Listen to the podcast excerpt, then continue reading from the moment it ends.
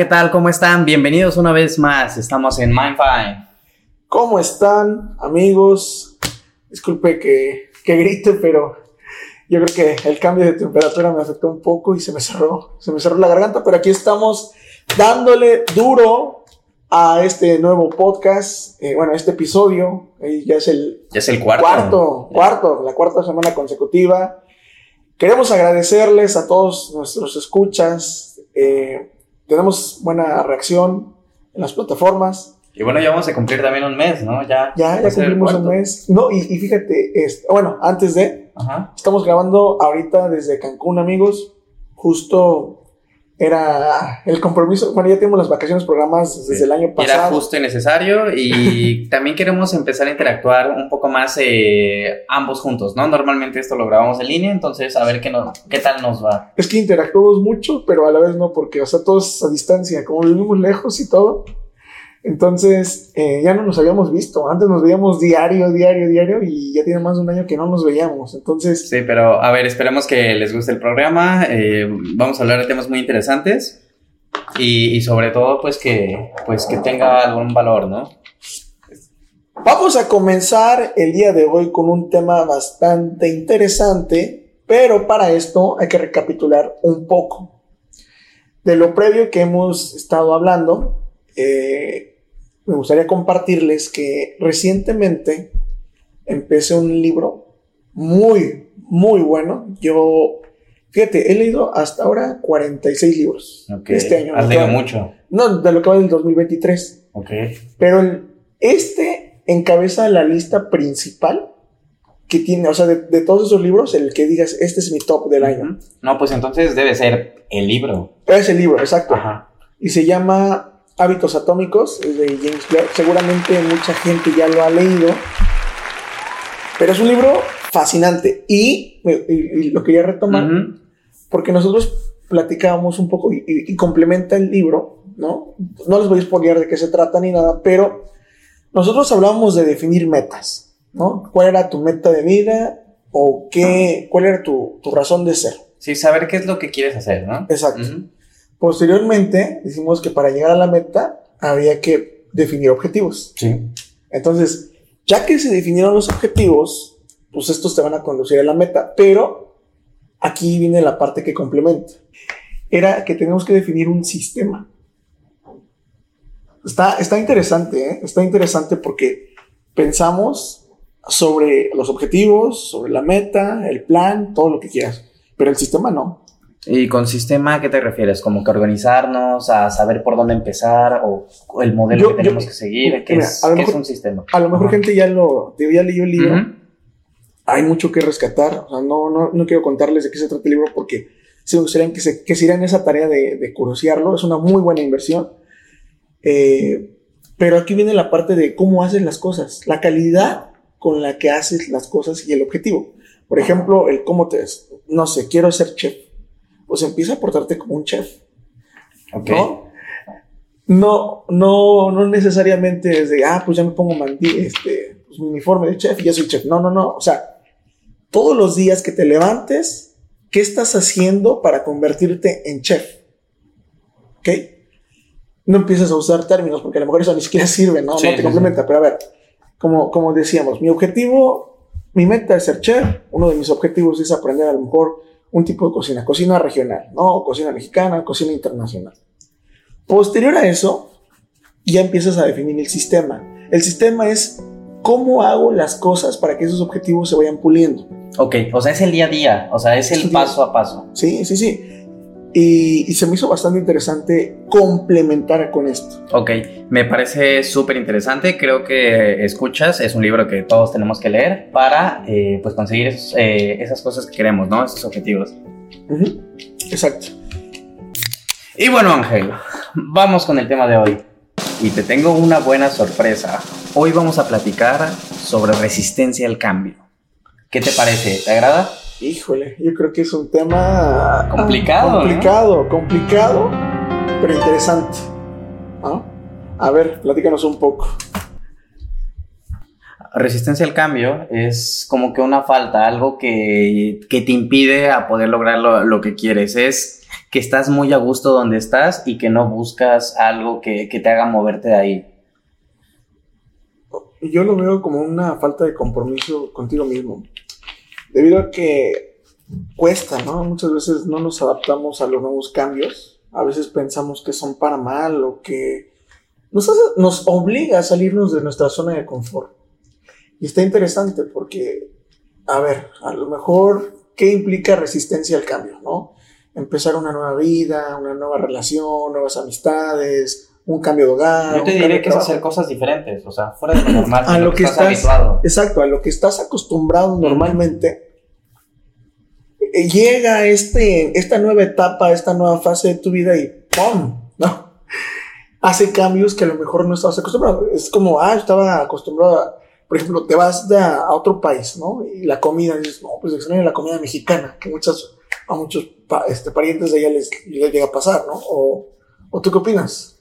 Sí, eh, o sea, creo que es eso, o sea, en esencia es eso, es esa falta de, compromiso de, de ahora qué hago cuando pasa algo. Y creo que hasta tiene sus fases, o, o, no sé tú, pero cuando llega a pasar algo que te incomoda, algo diferente, no sabes ni cómo actuar, no sabes ni qué hacer. Entonces creo que va, va por ahí. O sea, cuando uno se le pasa o hace cosas nuevas o intenta hacerlas, pues es difícil. O sea, no es algo tan sencillo y que estemos tan acostumbrados o tan a gusto de querer hacer. Y, complementando, llega esta nueva, este nuevo ciclo, porque así es la vida. Déjenme, déjenme contarles que en la vida te van a pasar cosas buenas, cosas malas, depende de cómo las, las agarres, ¿no? O cómo las veas, tu enfoque. Pero aquí lo importante es que tengamos esa apertura a aceptarlo, porque yo creo que ese sería el primer paso, esa, aceptación, ¿no?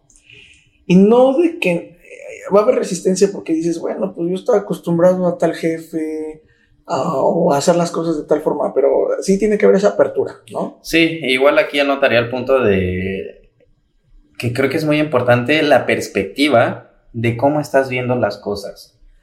¿Por qué? Porque probablemente si tú no, probablemente si tú no identificas o no te estás dando cuenta o ni siquiera sabes lo que estás haciendo, pues no vas nunca vas a saber que hay un cambio, ¿no?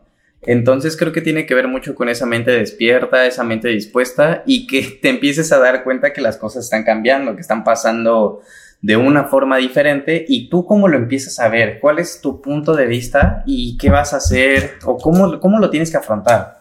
Fíjate, ahorita comentaste algo, algo importante. Yo, yo, les quiero poner un ejemplo. Yo ahorita me acabo de, de mudar, ¿no? Y al principio era de, híjole, pues me siento solo, no conozco a nadie, estoy como en esta nueva.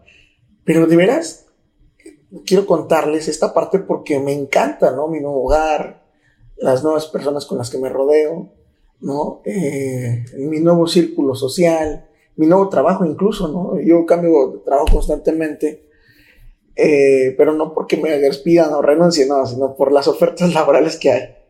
Entonces, adaptarte a nuevas empresas es como de, oye, aquí trae una cultura organizacional completamente distinta a la que manejaban en la empresa, ¿no?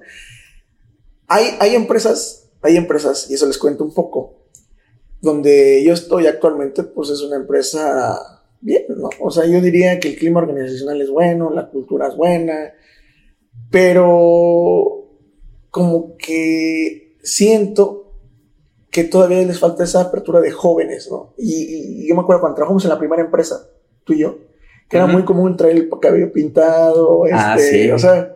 Sí, la cultura organizacional de alguna u otra forma es muy diferente en todos lugares y te tienes que adaptar o tienes que empezar a optar ciertas características que te gustan de, del pero, Pero no dejar de ser tú. no, eh, no, exacto. Pero pasa eso del cambio, o sea, en unas empresas a lo mejor eh, tienen más flexibilidad o optan por diferentes actividades, ¿no? Sí. Era, era mucho de ejercicio, era mucho de sentirte bien contigo mismo. Y en otras compañías a lo mejor se enfocan más en. Fíjate, ajá, en, otras compañías ya tiene que ir como de traje, con camisa, y en otra de no, ¿por qué te Sí, en, la, ah, en, la primera, en la primera, en la primera, acuérdate que era muy mal visto ir como hasta de camisa, ¿no? Ir hasta de traje. Sí, era traje. Todos, todos te decían, este, de broma, pues que vas a renunciar o si una entrevista o algo así, ¿no? Igual, los correos con saludos. Ah, sí, sí, sí. Sí, como, como que cambia mucho, ¿no? Y lo mismo pasa en, la- en las escuelas. O sea, yo recuerdo mucho que vas entrando, terminas tu año escolar y tienes esa incertidumbre, ¿no? De, y si me va a tocar con mis compañeros y los nuevos, ¿quién, quién va a llegar? ¿Quién va a ser el profesor? ¿Qué voy a aprender? Entonces siempre hay como esa incertidumbre, esas ganas de saber qué va a pasar, pero de una u otra forma lo afrontas, o sea, no es como que lo puedes evadir. Un cambio normalmente se suscita aunque tú no lo busques o no lo quieras. Exacto. Los cambios, mira, vas a tener cambios toda tu vida, toda tu vida. Pareciera que siempre va a ser igual, pero, pero eso te trae problemas a la larga porque entonces dices, ay, es que extraño esto, me falta hacer esto. Y, y lo importante aquí es, a ver, nosotros tenemos la capacidad de adaptarnos al cambio porque el cerebro es plástico. Existe un término en neurociencias que se llama neuroplasticidad neuronal. Y uno pensaría de, ah, pues es que la gente nunca cambia. La realidad es que las personas cambiamos todo el tiempo. Y más nuestro cerebro, ¿no? Porque todos los días generamos conexiones sinápticas y esas conexiones sinápticas, pues no necesariamente tienen que ver conocimiento. También empiezan los hábitos, ah, que eso es importantísimo. Los hábitos, ahora que leí este libro, híjole, hacen a la persona, ¿eh? o sea, definen la personalidad. Eh, ay, ¿para qué me interrumpes ya?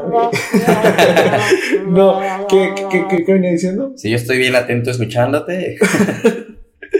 No, pero a ver, ahorita lo retomo, seguramente. Sí, mira, yo, yo- yo, este, igual sumo ahí, estabas hablando un poquito de neuroplasticidad y Ah, esa sí, sí. capacidad o flexibilidad que tenemos, ¿no? igual, eh, ya, ya que estamos hablando un poquito de autores, otro que les recomiendo mucho es Walter Rizzo, Ah, en lo que es Soy su de- libro de... Yo lo conocí, ¿sí te dije? No, Sí, lo vi en bueno, en una librería ahí en, cuando lanzó su libro de Pizzería Vesubio ajá, y hubo firma de autógrafos y no manches, es una... te tocó... Sí, es- tiene una personalidad. Toda la gente, virgen. Yo estuve formado como tres horas ahí. Toda la gente, estamos que me cambió la vida. Walter Rizzo. Me digo, pero sí. sí. Ah, termino. Sí. Sí. Y un libro, o bueno, para apoyarnos un poco, para apoyarnos un poco en estos temas que, que estamos empezando a andar, que es psicología, hay un autor también muy bueno que es Walter Rizzo, el cual nos habla en su libro de pensamiento flexible Ah, sí. sobre la mente rígida, que creo que es el punto, ¿no? Estamos hablando de resistencia y creo que viene ad hoc. La mente rígida es aquella mente que no tiene la capacidad de discernir, de aceptar o de tomar en práctica algunas otras actividades fuera de lo que están acostumbrados. Walter Rizzo los cataloga como una gente dura, como una gente que tienen un pensamiento poco flexible. ¿Y cuáles son como las causas, características o consecuencias que puede traer este tipo de mente? Pues la capacidad de, no poder aprender algo nuevo, de generar nuevas eh, conexiones, nuevos contactos, nuevos amigos, por el simple hecho de que no te das como que el tiempo para poder aceptar diferentes ideas. También habla mucho de la tolerancia y, y creo que esto también tiene que ver mucho pues con la sociedad actual, ¿no? Eh, hoy en día eh, tenemos, o, o, todos tienen gustos muy diferentes, estamos en una época en la cual tenemos muchas libertades y se trata de eso, ¿no? De, de aprender a, a, poder conocer diferentes puntos de vista, gustos diferentes, actividades, que si te gusta algo, que si no te gusta lo otro, y de alguna u otra forma, pues, pues es eso, es tener esa capacidad tener esa mente más flexible, no ser tan rígidos y sobre todo, pues lo que ya comentaba, cómo podemos afrontar eso para que pues tengamos mejores eh, beneficios. Oye, ¿y has tenido algún caso así que digas, me acuerdo algo así en la secundaria, en la prepa? En la sí, sí, pasaba mucho que estábamos muy divididos, eh, donde estudiaba eran dos grupos, ¿no? El A y el B. Ajá. Entonces, eh, yo, yo fui o tuve bastantes amigos eh, en un grupo, vamos a decir, en el A, y de un momento para otro, en dos o tres años me cambiaron al otro grupo. Y como que toda la relación cambiaba, porque ya ni en el recreo me juntaba tantos con ellos, como que... Ya empezabas a ser Empezaba parte a ver, ajá, como que eras parte de otro grupo, aunque ya habías convivido con las otras personas, sí. y no solo por el tiempo que pasas con ellas, sino la personalidad colectiva también cambia, y empiezas a adaptar otras ¿Ya eras, aptitudes. ya, ya- ya eres pandillero? Tú con los del C, ¿no? Los del Sí. C. Fíjate, ahorita que comentabas eso, yo lo vi en la primera empresa en la que trabajamos. Ujú. Bueno, esto, ya después nos separamos, cambiamos de empresas, pero nosotros ahí, para resumirles un poquito, trabajamos en una empresa y ahí nos veíamos todos los días platicando. Por eso les digo que era muy normal. Retomando el tema, yo empecé en el área de marketing, ¿no? Empecé ahí como, como becario, por práctica y todo eso. Y tenía muy buena aceptación por parte de los compañeros. De verdad, el ambiente era muy padre. Me paso a recursos humanos, que es cuando me ofrecen una vacante ya para ser empleado directo. Y pasó eso. Llegué, lle- de entrada llegué al área y fui de, ¿dónde está el estrés, no? Ni siquiera había estrés, o sea, es más, salíamos a la, yo salía a las dos los viernes y el otro pues era, no, ¿cómo te vas a ir? No sé qué. Y pasaba eso que posteriormente, eh, pues ya los que eran de marketing ya casi no me ya me saludan de, ah, hola, ¿cómo estás, no? Y ya los recursos humanos, ah, ¿qué es allá? Que no sé qué, quién sabe qué no. Entonces, sí pasa, sí pasa. Entonces, aquí está el ejemplo. Aquí está el ejemplo de que no necesariamente los cambios o las cosas que te pasan son para mal, porque depende cómo las capitalizas. Y tiene que ver también cómo tú las conceptualizas o cómo tú las ves, porque las puedes ver tanto positivas como negativas. Y no es tener eh, una mentalidad optimista o no es tener una mentalidad pesimista, sino simplemente es como tú lo quieras ver. Te invito a que reflexiones un poco. Me gustaría por ahí eh, que hiciéramos un ejercicio. No te lleva más de dos minutos. Igual, si quieres, puedes paus- pausar el, el audio para, para que te tomes ese tiempo completamente. Y ya después nos sigues escuchando, ¿eh? y no sigues, por favor. Ah, corte informativo. Ya tenemos página de Instagram. Si ya nos quieren seguir, se la encuentran como mind, todo minúsculas, punto, fine. Regresamos con el ejercicio. Y que escriba, o sea, quiero que escribas o que pienses cuáles son tus, eh, la- las personas más cercanas, las tres personas con las cuales más pasas tiempo. Y quiero que te pongas a pensar, hace 10 años, quiénes eran ellos. Creo Ah, que es sí. un buen ejercicio para darnos cuenta que estamos en continuo movimiento y que quizá mi mejor amigo de la primaria, Ah, sí, sí a pasa. veces ya ni siquiera nos hablamos. No, no, pero aparte de que no nos hablamos, o sea, dices, oye, pero esa persona, ¿cómo ha cambiado, no? Ajá. ¿No es cierto? Buen ejercicio. Entonces se los dejo de tarea. Fíjate, entonces, la gente todo el tiempo cambia, ¿no? O sea, las parejas cambian, los amigos cambian, tú cambias. Internamente no te das cuenta, nunca te Ujú. Pero hay gente que de repente dice, oye, pues es que tú no eras así, ¿no? Oye, como digo, oye, ¿qué te pasó? Ajá, o te transformaste. ¿Cómo te ha tratado la vida, no? Que ahora eres así. Sí, sí, sí. Incluso yo, un, un ejemplo, hace un año yo tenía sobrepeso. Y ahora pues, la gente me dice, oye, ya te ves hasta más joven, ¿no? Ya de que empecé a hacer cambios importantes en mi salud, empecé a hacer dieta, ejercicio. Entonces, va bien, va bien esa parte. Y un cambio te va a llegar, te va llevando hacia otro lado. O sea, desconocemos cuál es el fin, pero el objetivo es intentarlo, ¿no? Es arriesgarse esos cambios. Sí, y por eso los invito, por eso yo los invito a que hagan ese análisis. A ver, el, el ejercicio de Miguel es bastante bueno, pero también este pudiera servirles también. Páusenle, ¿no? O mientras están preparando su café o están acá acostados en la cama, donde sea, pónganse en un lugar cómodo y hagan una lista de cambios que ustedes han hecho a lo largo del tiempo, ¿no? Ah, pues seguramente yo antes, por ejemplo, yo tomaba mucho refresco, ya no tomo, ya me, no sé, no, ya no se me antoja, ¿no? Ah, pues este cambio fue, y es de, segmenta los cambios positivos, cambios negativos que he hecho en mi vida, ¿no? Y entonces tú vas a ver esa parte, ¿qué, qué, qué he cambiado con mi vida? ¿Qué, está, ¿Qué estoy haciendo para bien? ¿Qué estoy haciendo para mal? Este, ¿Qué debemos hacer, no? Sí. Y seguramente ahorita, el tuyo de ahorita, dentro de un par de años ya no va a ser el mismo. Seguramente vas a ser mejor persona. Que esa es la finalidad de este podcast y tu intención, ¿no?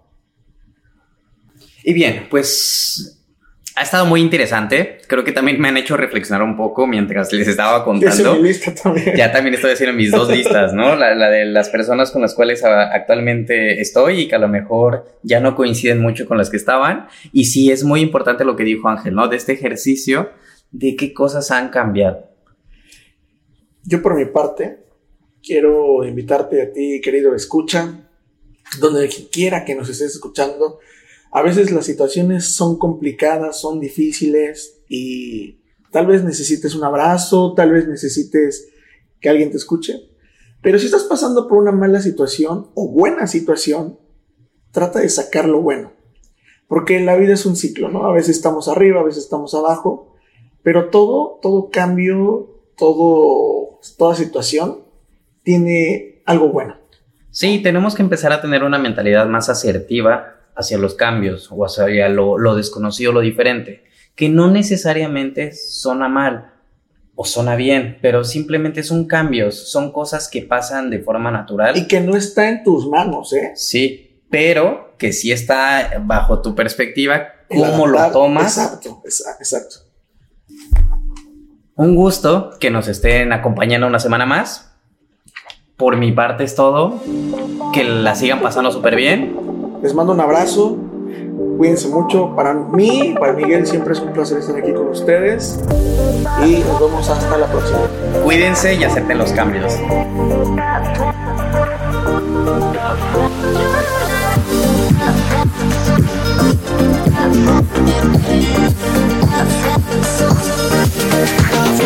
Bring it.